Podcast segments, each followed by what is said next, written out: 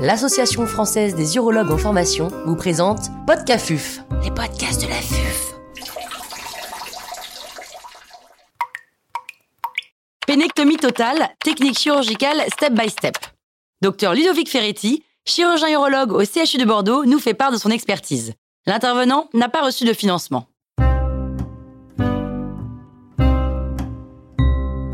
Quelles sont les indications de la pénectomie totale? Les indications de la pénectomie totale sont assez rares. Elles concernent les tumeurs pour lesquelles une chirurgie préservatrice n'est oncologiquement pas possible. L'atteinte ganglionnaire est très fréquente à ce stade et une prise en charge multimodale peut être envisagée. La désinsertion des racines des corps caverneux sur les ischions est rarement nécessaire, sauf en cas d'atteinte proximale, parfois en raison de métastases emboligènes dans les corps caverneux, rencontrées dans certains cas de marge de résection initiale insuffisante. Quand faut-il réaliser une urethrostomy périnéale et de quelle façon?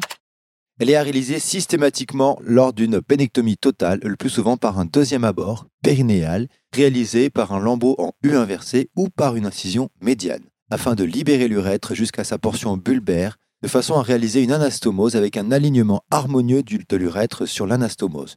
L'urètre est alors spatulé dorsalement lors de l'anastomose, afin d'éviter le risque de sténose qui reste toujours possible dans ce cas de figure.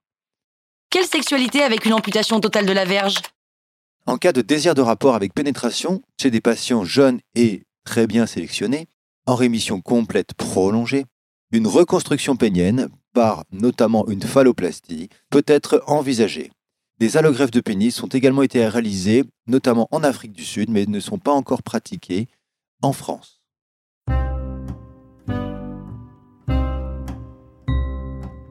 Un grand merci au docteur Ludovic Ferretti pour ses conseils précieux. C'était Podcafuf, les podcasts de la vie.